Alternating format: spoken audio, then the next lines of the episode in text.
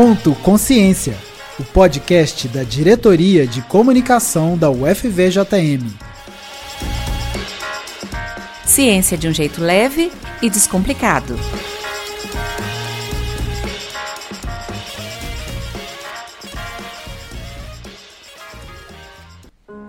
Uma senhora pálida e magra, de olhos fixos arregalados. O rosto moço revelava fadiga. Aos cabelos negros misturavam-se alguns fios grisalhos. Assim, Graciliano Ramos escreveu Nise da Silveira, no momento em que a viu pela primeira vez, quando estavam presos durante a ditadura de Vargas. Ele já havia ouvido falar da grandeza dessa mulher, mas até ele não poderia imaginar a revolução que ela estava prestes a iniciar. Seu princípio era o de que os chamados loucos também eram humanos. Ele só precisa ser tratado como um ser humano. Loucos que tinham como futuro uma vida isolados dentro de um hospital psiquiátrico, onde vivenciariam desde trabalhos compulsórios e fome até lobotomia. Meu instrumento é o pincel, o seu é o picador de gelo. Ela mesma já dizia. O que me fascinava era o que acontecia dentro da cuca do esquizofrênico. Verdadeiras obras de arte foram feitas pelos considerados loucos. Uma revolução estava sendo feita nessa sociedade em que nos hospitais psiquiátricos os médicos e as enfermeiras dão muito remédio para não terem trabalho. E gritam: vou dar choque, vou dar amarra. Ser louco é uma amarra. Em seu trabalho, criou espaços que permitiram às pessoas que sofriam com transtornos e doenças mentais um lugar em que pudessem utilizar a arte para se expressarem. Deixou como legado o Museu do Inconsciente, com os trabalhos dos chamados loucos, pinturas reconhecidas como verdadeiras obras de arte. Também montou a Casa das Palmeiras, para que os antigos habitantes de hospitais psiquiátricos pudessem frequentar, um lugar que se tornaria a ponte entre a vida dentro do hospital e a vida em sociedade. Eu acho que existem algumas pessoas no mundo que são pessoas que fazem diferença, assim. A Nise é uma delas. Não foi à toa que escolhemos Nise como patrona do podcast Conto Consciência.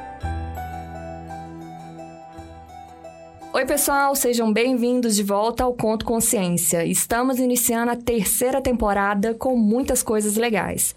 E se você ainda não ouviu as outras temporadas, se liga nessa ótima dica. O episódio mais ouvido da temporada anterior foi Em Terra de Mineiro, quem tem queijo é rei. Um bate-papo sobre queijo com Cleo Biboari e o Leandro Assis. Tá gostando dos episódios? Você pode deixar lá nos comentários do Instagram da UFVJM ou nas plataformas de distribuição. Temporada nova, cheia de coisas bacanas, não é mesmo, Luci? É isso aí, Marina. E neste primeiro episódio do ano, nós temos novidade. Estamos gravando em vídeo também.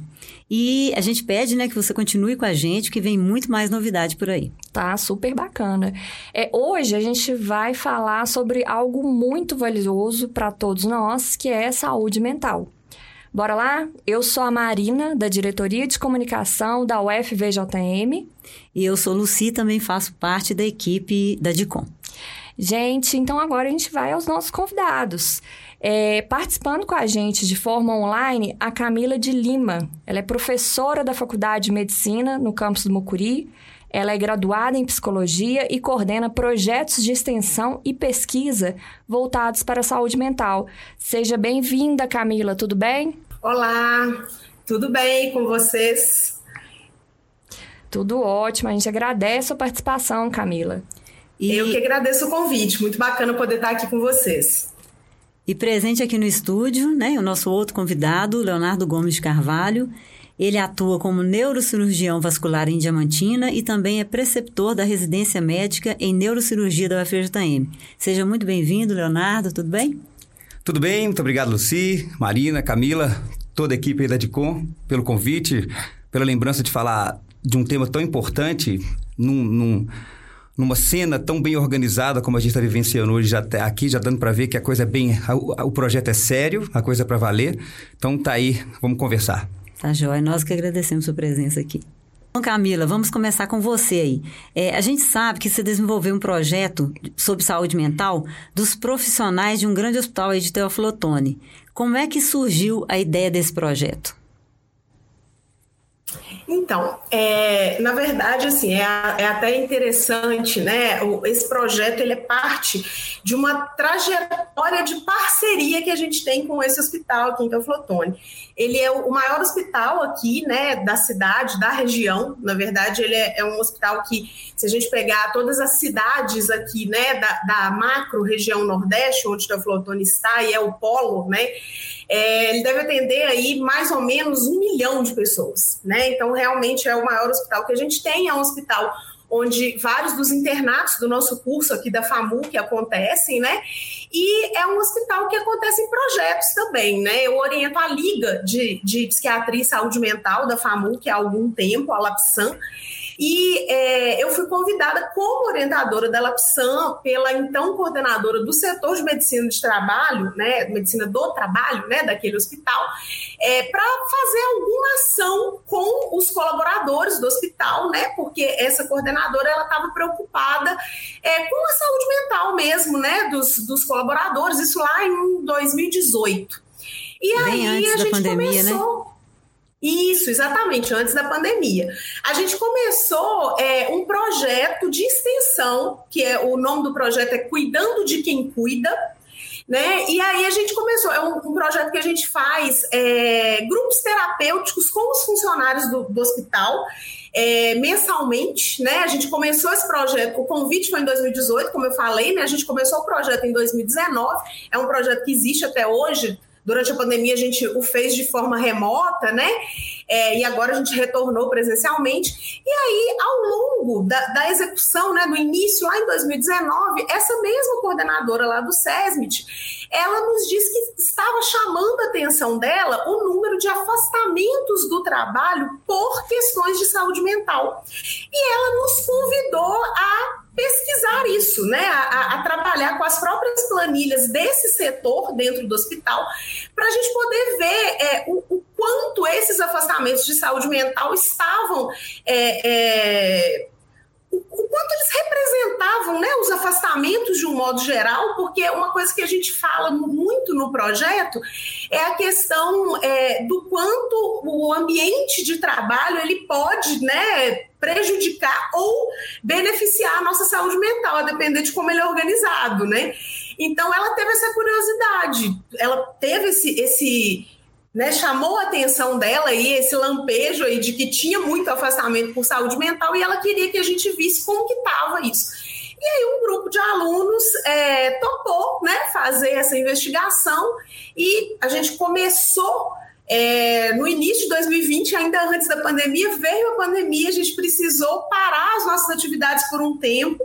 Depois, quando a gente teve a, a, a autorização para retomar as atividades, a gente teve que fazer parte dessa coleta de dados de modo remoto, mas a coisa caminhou. A gente teve aí alguns percalços que eu vou ter oportunidade de falar aí durante a, a nossa conversa, mas basicamente foi isso, né? Assim, o, o, que é bem interessante, tanto do projeto de extensão que a gente tem lá dentro, cuidando, quanto do, desse projeto de pesquisa, né? É que foram demandas do próprio hospital. É, ô Camila, você falando isso aí, você já pode, assim, você consegue apontar os principais resultados de, dessa pesquisa? Sim, sim. E o que, que, a gente teve como objetivo? Né? A gente queria é, analisar o, quais seriam. Primeiro, a gente queria analisar o perfil dos afastamentos do trabalho, né? Do, dos colaboradores lá do hospital, e a gente queria saber é, qual a fatia da saúde mental nesses afastamentos, vamos dizer assim, né? É, aí a gente fez, né, como eu falei, nós trabalhamos com as planilhas do próprio setor de medicina do trabalho, né, em que eles tinham lá é, os afastamentos, os períodos de afastamento, e nós trabalhamos apenas com afastamentos que tinham a CID, né, que é, é dentro da classificação internacional de doenças, né, é, quais que eram os, os diagnósticos aí, né, para o afastamento desses, desses trabalhadores. E aí a gente viu que é, os afastamentos por saúde mental, eles é, foram menores do que os afastamentos por outras causas, né? Eles representaram mais ou menos 18%, um pouco mais de 18% dos afastamentos. A gente fez um recorte de tempo, isso é importante falar, né? Foi, é, isso aqui até tem uma colinha aqui, gente, para eu não errar aqui esse tempo é, foram os, os, afastamentos entre julho de 2018 e junho de 2020. Como eu falei com vocês, a gente começou isso antes da pandemia, né? Então, assim, a gente acabou tendo muito de leve um recorte da pandemia, porque foi ali, né, muito no início, né? Isso aí já estava definido antes. Mas, enfim, é, os, os, afastamentos por transtornos mentais ficaram em pouco mais de 18% e outras causas, né, quase 82%. Só que a gente viu uma coisa muito interessante, que se a gente pegar a CID, né, que eu falei que é a classificação internacional de doenças, ela a CID 10, que foi aqui o nosso o nosso parâmetro, né? Ela tem é, é um, um, material, né, que tem 22 capítulos, né, sobre aí, os diferentes tipos de, de transtornos, né, de doenças, enfim. E desses 22 capítulos, só tem um capítulo de, de transtornos mentais né, e de comportamento. Então, assim, a gente pensar que um subgrupo né, de todos esses adoecimentos possíveis foi responsável por 18% dos afastamentos do hospital, faz a gente ver né, que não é uma diferença tão grande assim. Quando a gente bate o olho nos dados, no primeiro momento, ah, 18% de transtorno mental e quase 82%, né, pouco mais de 18% e quase 82% de outras causas. Então, peraí, foi muito menos de saúde mental, né? Não, não fazia sentido, não, não tem que se preocupar, né? Saúde mental não, não tem tanto afastamento assim. Mas se a gente fizer essa análise um pouco mais ampla, né? a gente vê que, na verdade, é uma fatia importante, sim. Né? A gente tem aí é, um recorte, né? Pegando aí na divisão de capítulos, né? Um capítulo, que seria o correspondente, como eu falei, a um subgrupo de doenças, sendo responsável por mais de 18% dos afastamentos, né? É, é, esse é um dado muito interessante, né, para a gente começar a refletir sobre a importância, né, de, de cuidar, né, de ter forma de prevenir, né, é, qualquer distúrbio mental. É, é, verdade. Ô, ô, Leonardo, agora eu queria saber, a gente está acompanhando seu trabalho nas redes sociais. Como é que surgiu isso?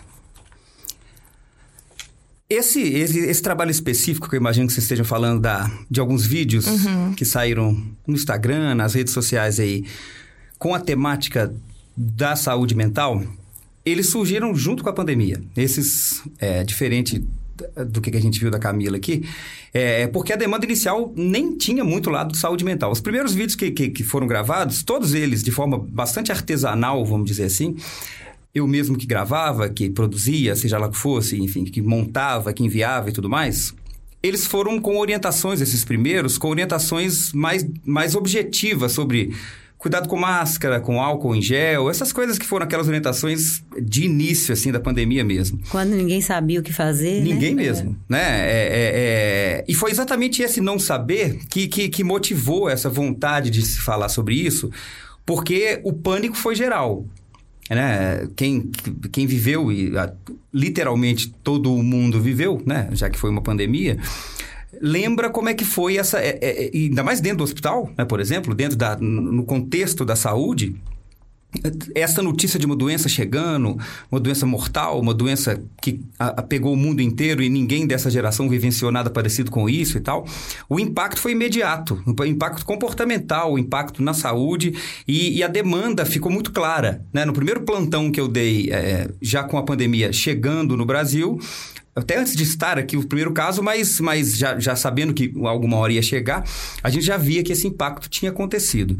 E à medida que, que foram começando esses primeiros vídeos com, esses, com essas conversas mais objetivas, Naturalmente, talvez por uma, uma, característica pessoal, a gente eu comecei a, a, ir refletindo um pouquinho sobre o contexto como um todo, que é um pouco do que, que a gente certamente vai conversar aqui, a, a capacidade que a linguagem, que a palavra, que o discurso, que a conversa tem de tratar Né? É mais ou menos isso é, é, que a gente pode dizer que é o que a gente busca numa consulta de psicologia, que é o que muitas pessoas têm nos seus cultos religiosos, que é o que a gente tem com uma boa conversa é, é, é com amigos e tudo mais. Né? Então, começou a se ver que, que começou a gerar resultado. E até de, as pessoas começaram a pedir que mais vídeos fossem produzidos. E aí a, os temas foram crescendo, as possibilidades foram crescendo, analisando é, questões que estavam acontecendo naquele momento, outras vezes questões que passavam pelo que era a pandemia, mas que também tinham a ver com a saúde mental e que com isso foram entrando também na temática e ganhou um corpo. E acabou que a visibilidade, a visibilidade felizmente, foi muito grande né? e está tudo registrado aí com essa, com essa ideia de ajudar dentro Até da saúde porque, mental. Porque, né, Leonardo, a gente vivenciou uma coisa muito diferente, que é estar tá dentro de casa. Muitas pessoas estavam mais dentro de casa. Então, assim, como que desenvolve uma rotina de trabalho e como que isso mexe com a gente, né? Mexe com a saúde da, da gente, a saúde mental. Então, acredito que seja uma coisa que também a gente era nova e estava precisando ser abordada, né? Exatamente. É, a, a, um dos primeiros vídeos, todos eles têm um títulozinho, né? O, um dos primeiros que começou a entrar por essa área da, da, da, da reflexão um pouco mais filosófica, questões que envolvem vários, vários, vários âmbitos aí, chamava Pandemia da Dúvida, que era exatamente isso que você está dizendo. Ninguém sabia de nada, né? É, é, e aí você não sabia em quem confiar. Do mesmo jeito que vinha uma informação com um grau de precisão assim muito intenso de um lado, você tinha no mesmo dia uma informação do lado oposto, com o mesmo grau de, grau de precisão, com pessoas defendendo ferrenhamente um lado, defendendo ferrenhamente o um outro, e nesse meio todas as mentes aí é, é tomando essa. Dúvida, cheias medo, de dúvidas né? e tomando é, no meio desse tiroteio, desse, desse fogo cruzado, e, e, e sem saber ainda é, como agir, né? Não vou dizer que, que, que, eu sabia como agir, porque eu também não, né? Assim, na verdade, ninguém sabia mesmo. Né? né? Ia se descobrindo, né? Os, os, órgãos mais competentes do mundo ainda estavam na dúvida mesmo, né? Então, foi esse momento de, de, calma e, felizmente, até hoje a gente ainda colhe frutos de pessoas dizendo é, é, que, ficaram, que ficaram aliviadas, né? Que conseguiram é, ter nesse, nesse, nessa, nessa ideia algum tipo de de, de alento, amparo, né? de conforto. Equilíbrio. Então, isso é. realmente deixa a gente bem, bem satisfeito com isso. É, isso é uma parte legal das redes sociais, né? De poder fazer um trabalho é, bacana nesse sentido, de dar esse apoio num momento que é muito difícil. Mas quase a gente. Uma, quase não um serviço mesmo de utilidade pública, né? Sem Porque Sem todo dúvida. mundo tinha acesso e um ia passando para o outro, né? Sem dúvida. Sim, com certeza. A gente vê claramente esse lado bacana das redes sociais. Só que a gente também tem um, um, um lado das redes sociais que não é muito legal, que é às vezes aquela criar a ilusão de um mundo perfeito e muitas vezes nos afetar, né? Afetar a saúde mental.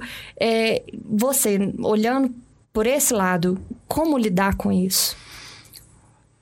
Do mesmo jeito que no começo da pandemia a gente não tinha uma resposta totalmente pronta, é, esse, por ser provavelmente o maior desafio da contemporaneidade, quer dizer, o momento que a gente vive hoje, é, que envolve tudo isso, envolve as redes sociais e mais uma série de outras coisas, né? Dentro de uma mentalidade de velocidade, de uma mentalidade de, de lucro, de uma mentalidade de, de, de é, é, competitividade, de metas a cumprir e tudo mais. Isso Leva tudo, vantagem em tudo. Vantagem, né? É, foca um pouco em si mesmo, menos no outro, né? E tudo mais. As redes sociais são como se fosse o outdoor de tudo isso, né? São onde essas coisas todas são manifestas. E onde as pessoas têm controle. As pessoas que postam, por exemplo, elas escolhem o que postar. As Uhum. pessoas que Seleciona. seguem, elas selecionam quem seguir e quem não seguir, em quem cancelar, o que também é uma política que machuca emocionalmente É, as pessoas que são transtorno, canceladas, né? Né? Então, a, a, a forma como lidar com isso é, é, é, é sempre muito individualizada, claro, mas nós não podemos não deixar ser dominados pelas redes sociais, exatamente pelo isso que você falou.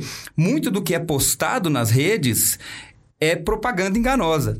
Ilusão, né? É ilusão. Às vezes ali a gente tem pessoas que estão se, se mostrando, fazendo uma propaganda de alguma coisa que é altamente atraente, comidas maravilhosas, lugares maravilhosos, roupas maravilhosas, companhias maravilhosas e tudo mais.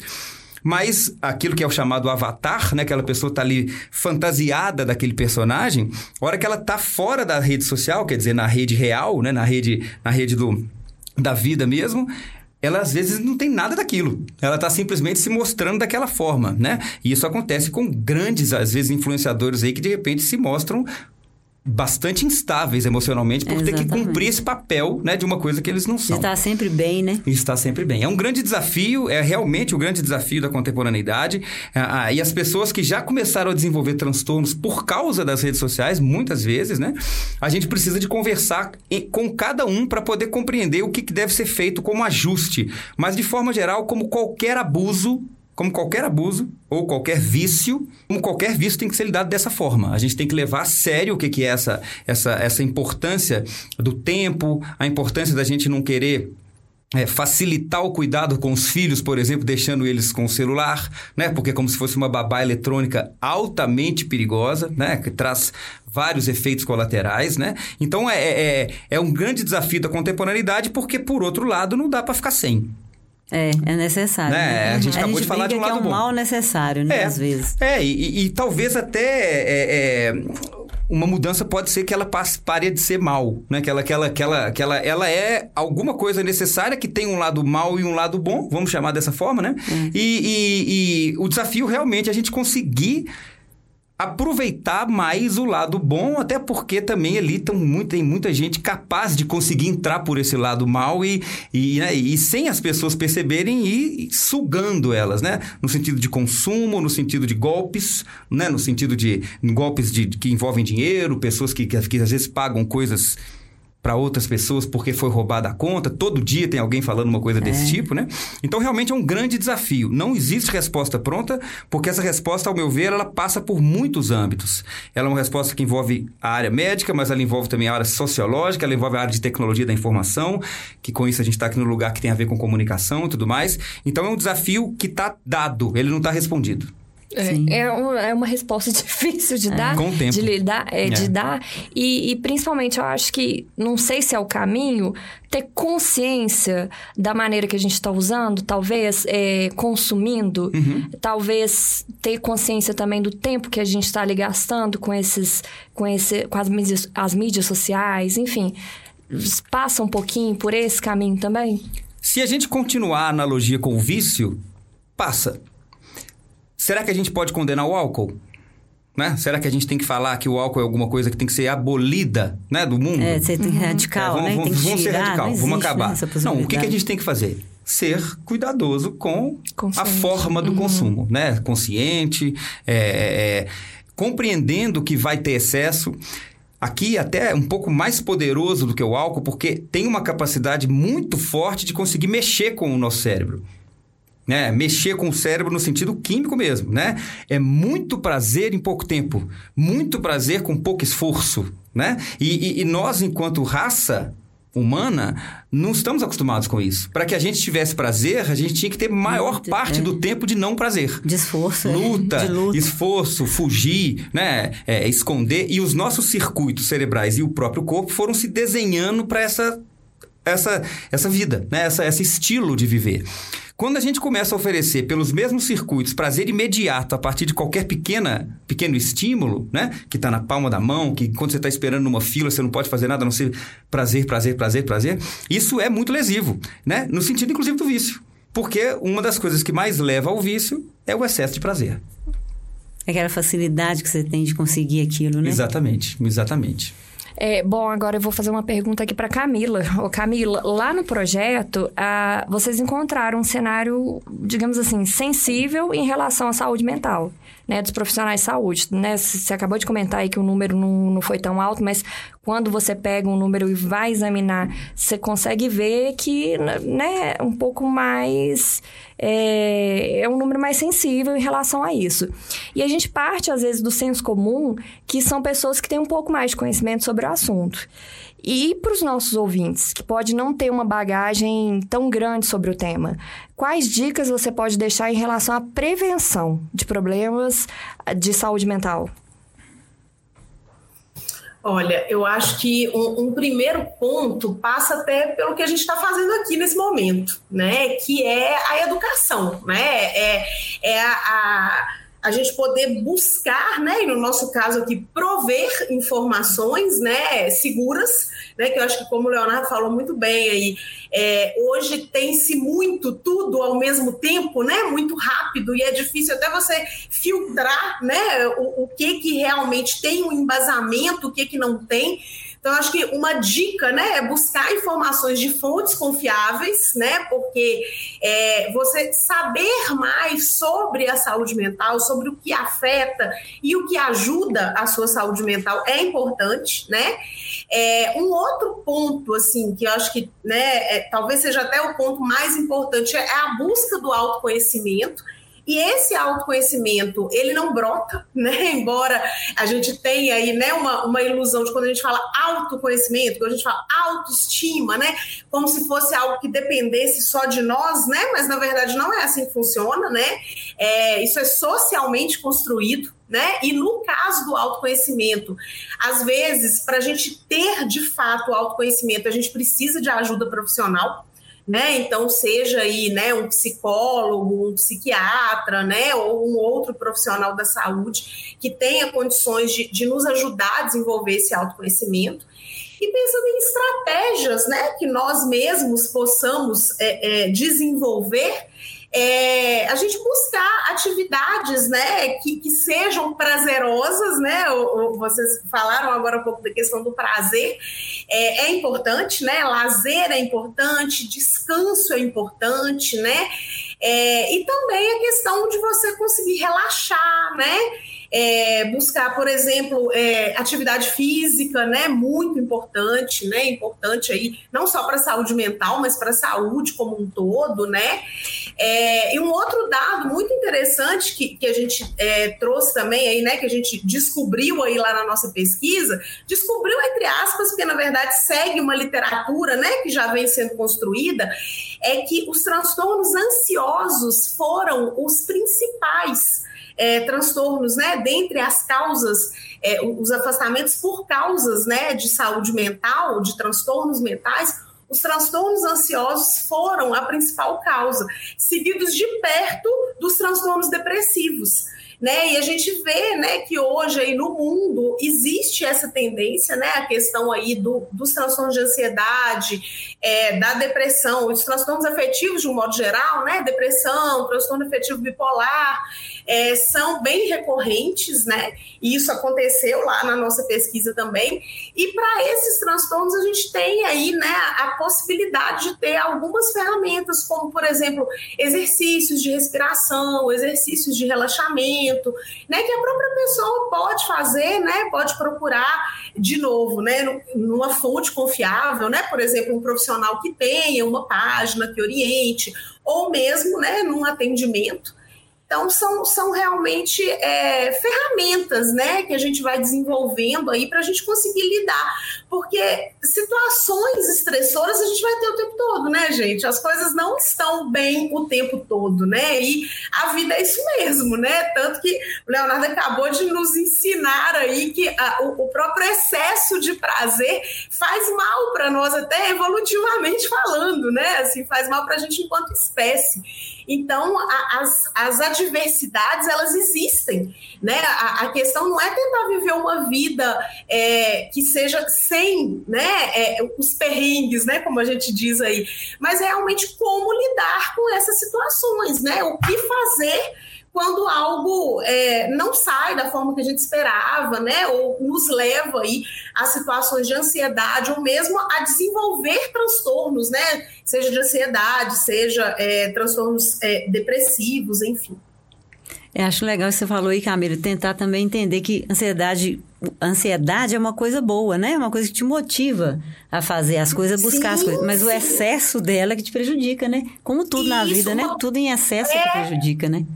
Uma coisa que eu falo muito com os meus alunos, inclusive, sabe, essa questão da ansiedade, é porque se a gente for pensar, né, de novo falando aí evolutivamente, imagina se os nossos ancestrais não tivessem uma ansiedade, né? Imagina eles lá na floresta, ó, oh, um predador, né? Não estaríamos aqui, é, né? Então a gente precisa, até no nosso dia a dia, para atravessar a rua, a gente precisa de ansiedade né, para fazer as nossas coisas, né? Imagina se a gente não tivesse um pouquinho de ansiedade para preparar esse episódio aqui, por exemplo, é, né? Não buscar sairia. a perfeição, né? Exatamente. Então, realmente, a ansiedade em si, ela não é um problema, né? Ela é parte aí é, das nossas, dos nossos afetos, né? Agora, quando isso começa a nos atrapalhar, né? Quando começa a, a ficar pesado, quando começa a, a, a gente vê que está o tempo todo muito ansioso, não está dando conta de realizar as nossas coisas, né? Isso está trazendo sofrimento, está atrapalhando nos estudos, no trabalho.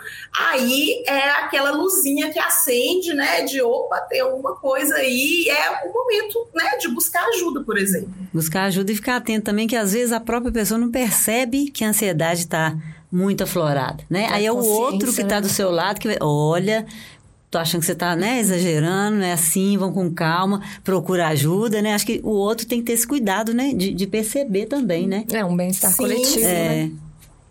Bom, é, falando um pouquinho aí, né? Um pouquinho pegando do que, do, do que Camila falou, agora, Leonardo, pergunta para você, é, falar um pouco sobre ambiente de trabalho, porque a gente sabe que tem muitos conflitos, né? Seja chefia, com, com os subordinados, entre os colegas, com o público, né? De um modo geral, com as relações, tem muito conflito no ambiente de trabalho. A gente queria saber o que, que a gente pode fazer para tentar melhorar esse convívio. Você sabe que você me deu um, um, um gancho para uma coisa que eu já vinha pensando aqui em relação a. Eh, se a Camila me permitir, eu vou usar alguma, duas problematizações sobre a questão do, do, do do estudo, é, que eu não cheguei nem a ver, né? Assim, mas tu possa estar sendo até injusto, mas de qualquer forma é uma, é uma, é uma análise que me fez pensar sobre o desenho, é, que foi a partir de CIDs gerados por pessoas que se afastaram, né? Quer dizer, Sim. alguém, algum médico, deu um diagnóstico e daqui a pouco eu chego na sua pergunta, só para ah, poder tá. fazer uma, uma, uma introdução. É, é, algum médico deu um diagnóstico, esse diagnóstico foi levado para uma análise e esse diagnóstico foi que causou o afastamento da doença. Duas questões que eu acho que dão mais importância ainda à saúde mental, que eu pensaria, uma delas tem muito a ver com isso. A, a primeira é que muitas das manifestações que são orgânicas, como a gente chama, ou seja, que não estão no âmbito da saúde mental diretamente, ou seja, que acabaram ganhando um CID orgânico, é um CID das outras 21 classes que não são a única que tem na, na, na, na sobre, sobre saúde mental, tem uma direta influência da saúde mental. E nós, enquanto médicos, não temos um treinamento assim muito muito elaborado para lidar com isso, para poder identificar o componente de saúde mental responsável pelo aparecimento daquele tipo de sintoma ou daquele tipo de doença. Ou seja, existem muitos tipos de doenças classificadas como orgânicas, como doenças do corpo, mas que, no final das contas, talvez a imensa maioria, a, a, a, a, uma grande causadora daquela doença não seja do corpo.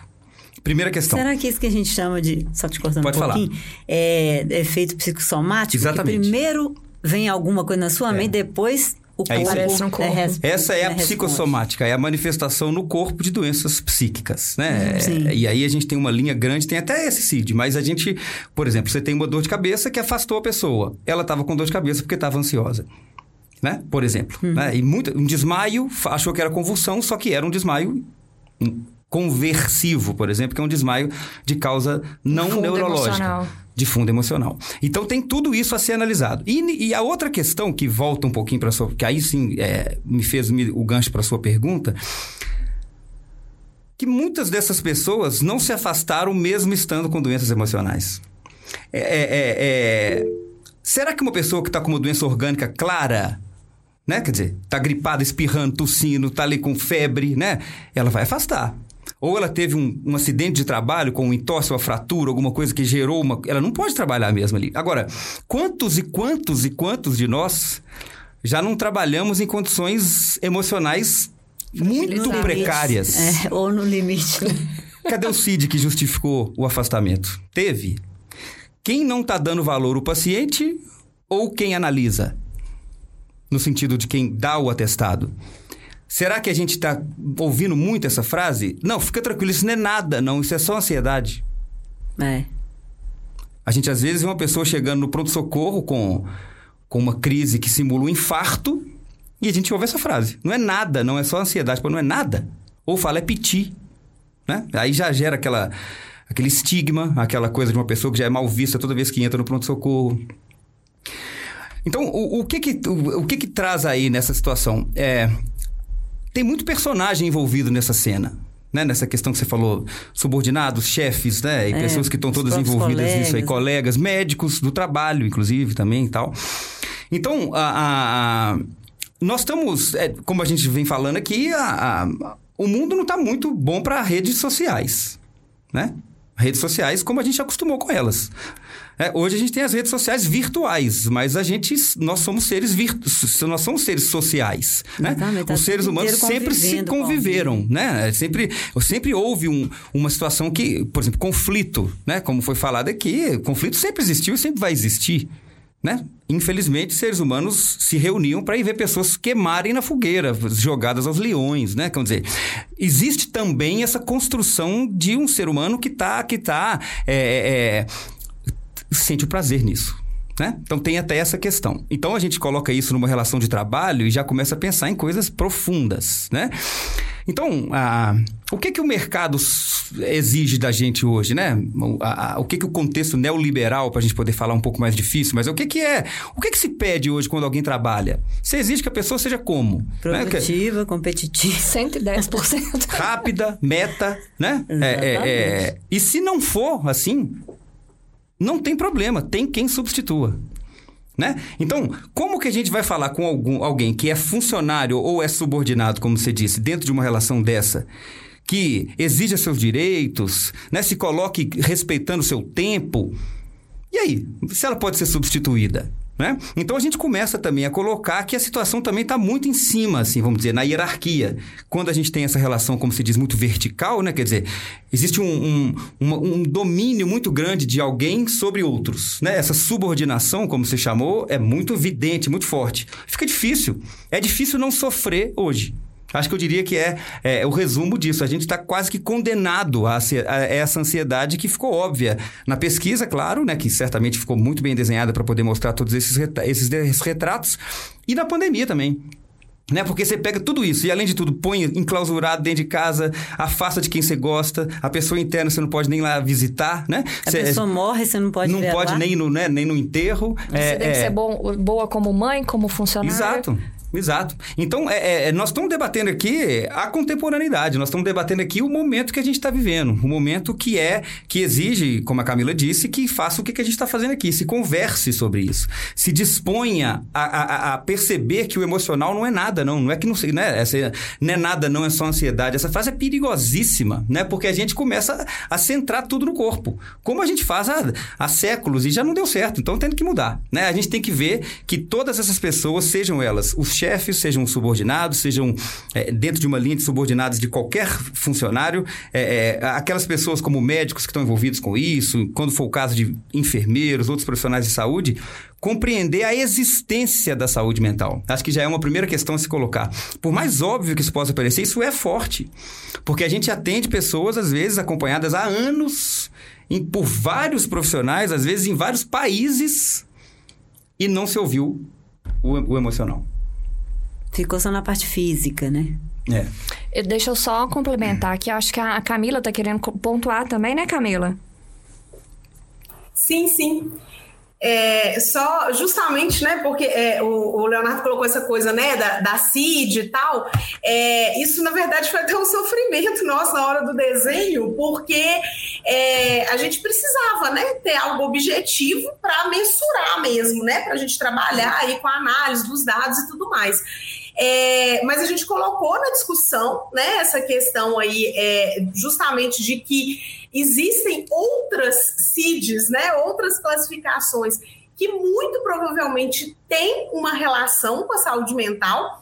E uma coisa que a gente não tinha como colocar explicitamente na nossa discussão, porque era meio que fofocas de bastidores, né? Que a gente soube do, do próprio setor de medicina do trabalho, e mesmo conversando né, com, com trabalhadores do hospital, é que muitas vezes o, o próprio trabalhador, quando ele vai ser afastado, ele pede que não se coloque uma classificação de transtorno mental, porque isso pode ser mal visto pela chefia. né? Porque tem aquela coisa de, ah, mas olha só, é o fulano afastando de novo por causa de depressão. Nossa, né? Mas não tem força de vontade para melhorar né? Porque você não escuta ninguém falando isso com uma pessoa que tem um problema de coração, por exemplo, né? Uhum. Ah, vai lá, se esforça mais que seu coração vai bater mais forte, né? Não, ninguém fala um absurdo desses.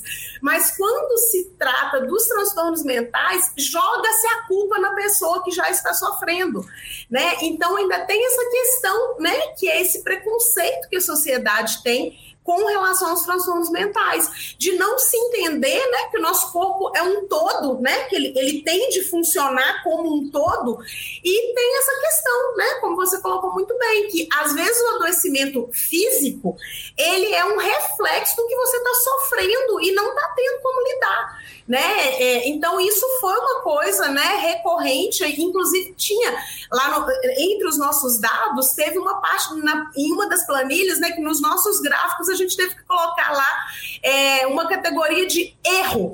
Por quê? Porque tinha alguns afastamentos que eles não colocavam a CID que também era a pedido do, do trabalhador afastado, justamente para evitar, porque às vezes era, não era o primeiro afastamento, né, por algum transtorno mental, e isso realmente era mal visto na empresa. Né? Então, assim, é, são né, questões que precisam ser discutidas, né? Eu acho assim, uma coisa muito importante que você falou aí no início da sua fala, é, Leonardo, que os médicos nem sempre estão preparados né, para lidar com esse aspecto emocional.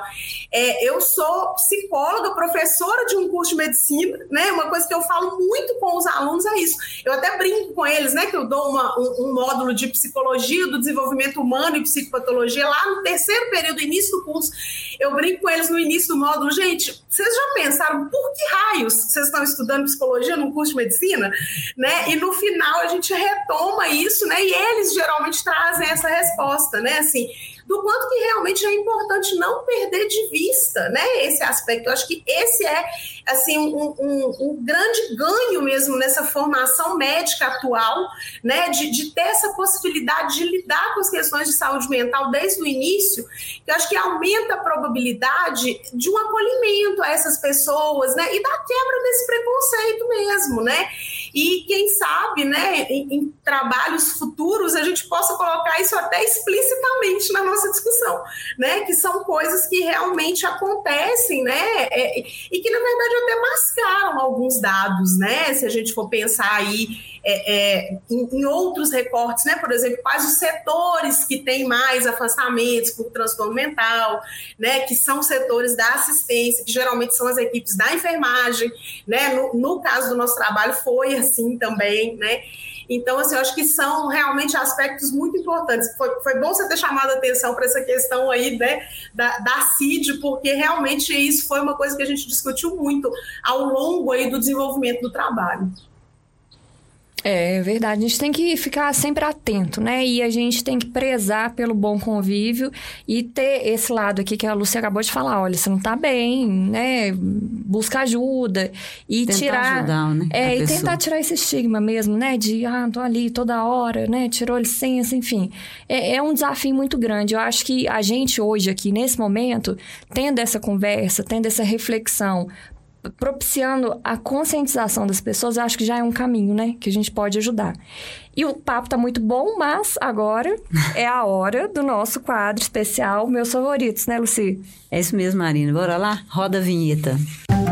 Meus favoritos. É, aproveitando aí a temática do programa, né, que é a saúde mental, a gente queria pedir uma indicação aí para cada convidado Pode ser um livro, um filme, uma série, um, documentário, enfim, o que vocês quiserem. Que algo que possa ajudar, né, a quem está nos ouvindo a entender mais sobre, sobre saúde mental. Aí vamos começar com a Camila. O que, que você indica, Camila? Olha, é, na verdade, eu até gosto muito né, de usar filmes, documentários nas minhas aulas de psicopatologia, é, porque os alunos até comentam que é bom, né, quando você vê as manifestações ali daquilo que você está estudando na teoria, né, ajuda a entender melhor. É, tem um documentário, que é até um documentário já, acho que ele já já está com um pouco mais de 20 anos, mas é sempre muito atual, que é, é Estamira. Eu não sei se vocês conhecem, né? É a história de uma mulher é, que ela era catadora de lixo lá no Jardim Gramacho, que chegou a ser o maior lixão a céu aberto da América Latina, né? Hoje não existe mais, mas é lá na, é, é, no Rio, né? Na Machada Fluminense. E a Estamira, ela é uma mulher que ela tem um transtorno psicótico, né? Muito provavelmente uma esquizofrenia. Ela vive ali catando lixo, né? Ela é uma pessoa muito pobre, vive em, em situação muito precária. Mas, gente, ela tem uma lucidez nas análises que ela faz, até da própria condição de adoecimento dela, sabe? É, que eu acho muito importante, assim, né? Então, Estamira é um documentário. É, eu gosto muito, eu uso sempre nas minhas aulas, né? Eu até falo com os alunos, gente, eu vou apresentar para vocês uma pessoa muito especial que é a Estamira.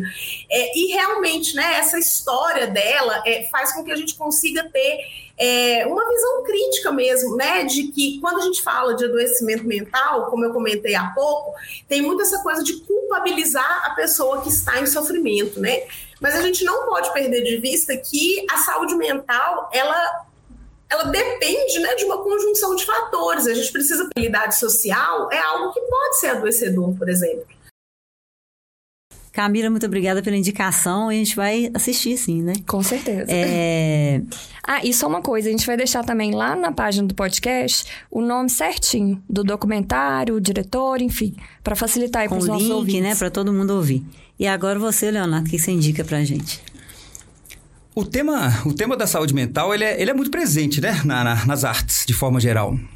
É, a gente tem sugestão de uma coisa só, para mim pareceu até um pouco desafiador. Eu tava pensando aqui o que, que eu poderia sugerir como única coisa. Mas, eventualmente, até, talvez até sem, sem aprofundar muito no detalhe de cada um, mas a gente tem vários livros, filmes que passam por esse tema. Uma mente brilhante, é, melhor impossível. Cada um fala sobre uma coisa. Um fala sobre transtorno obsessivo compulsivo, o outro fala sobre esquizofrenia mesmo como a Camila lembrou aqui. É, é, é, outros livros também. Eu gosto de um livro muito interessante, que ele não é especificamente sobre saúde mental só, que é o livro O Físico.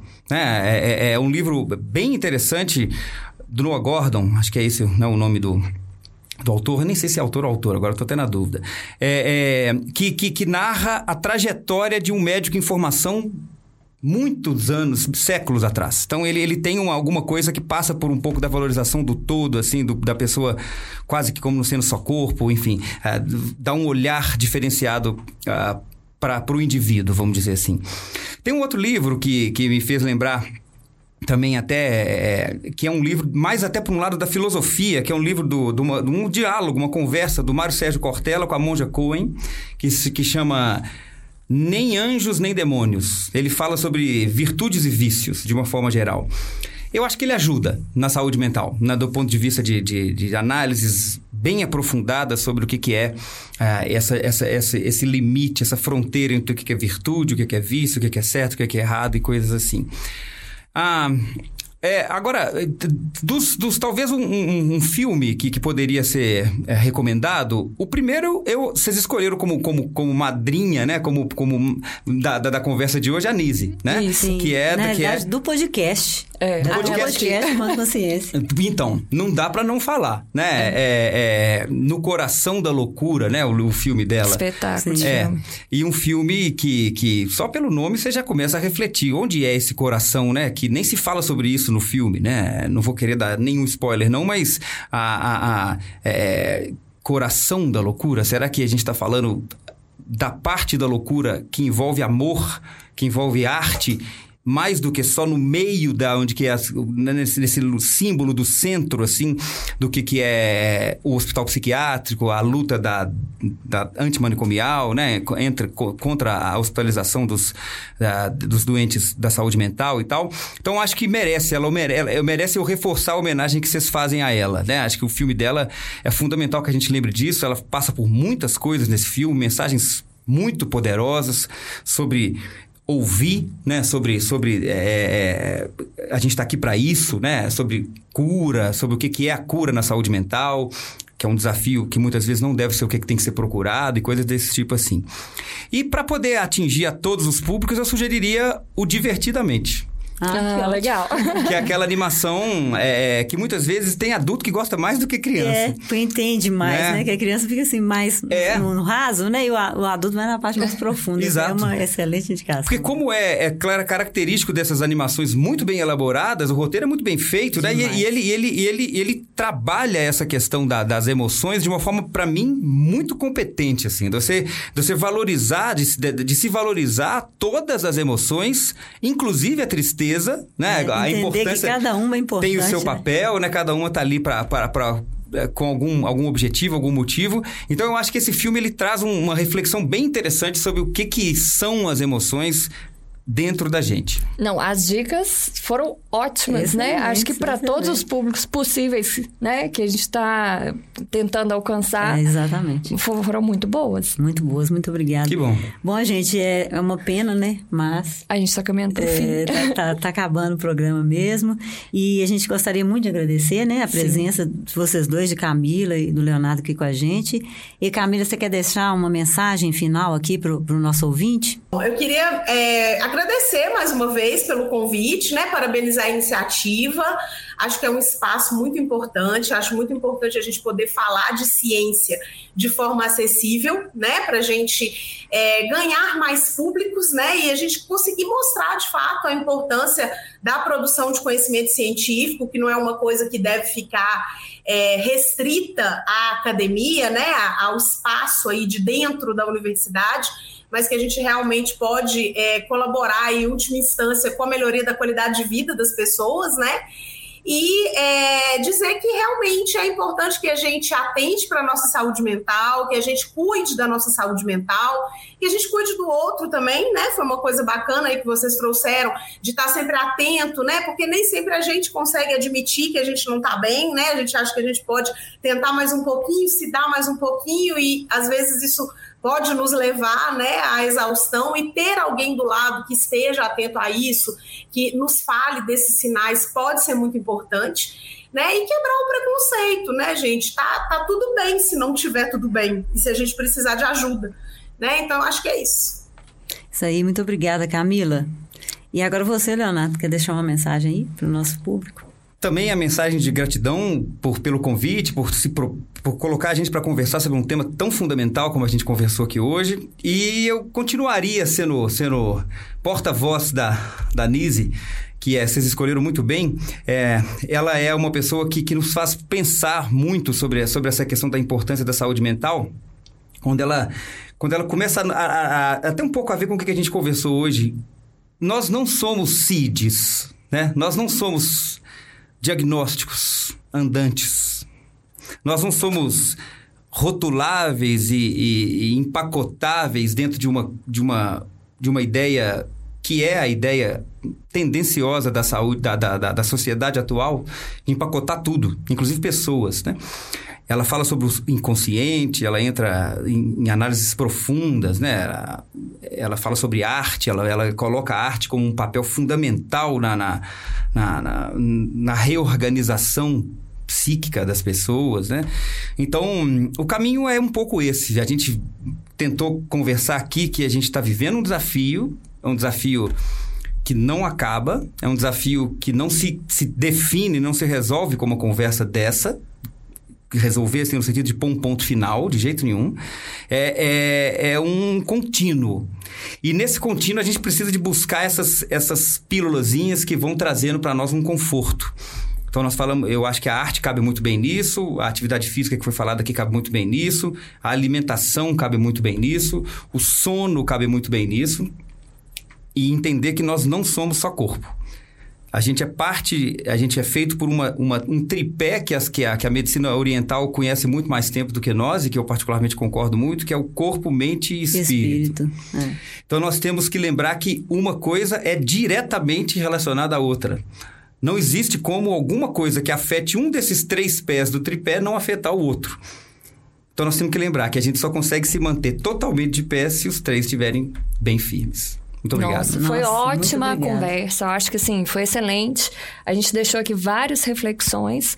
Eu acho que o caminho é esse, né? Conversar, ter consciência, né? Provocar reflexões, que eu acho que assim, a gente tem só a ganhar. Exatamente. É, Cuidar do outro, né? É, e a gente quer só agradecer mesmo, né? Camila, Leonardo, muito obrigada. Foi um prazer aqui conversar com vocês. E se vocês quiserem saber mais sobre o que falamos aqui, os projetos, os sites, as dicas que eles deixaram aqui, acessa a página do podcast. A gente vai deixar todos os links lá. Né, Lucy? É isso aí, eu agradecer novamente, né, Camila e Leonardo, foi um prazer, a conversa foi ótima, acredito que todos os ouvintes também vão estar muito felizes e podem interagir com a gente, né, nas plataformas. É isso aí, gente, obrigado. Obrigada, até mais. Você ouviu Conto Consciência, um podcast produzido nos estúdios da Rádio Universitária da UFVJM, coordenado por Lucia Oliveira e Marina Santos, com a participação dos estagiários Lara Pinheiro e Vinícius Reiser. Ouça nos principais tocadores de podcast ou peça para o Google ou Alexa dar o play.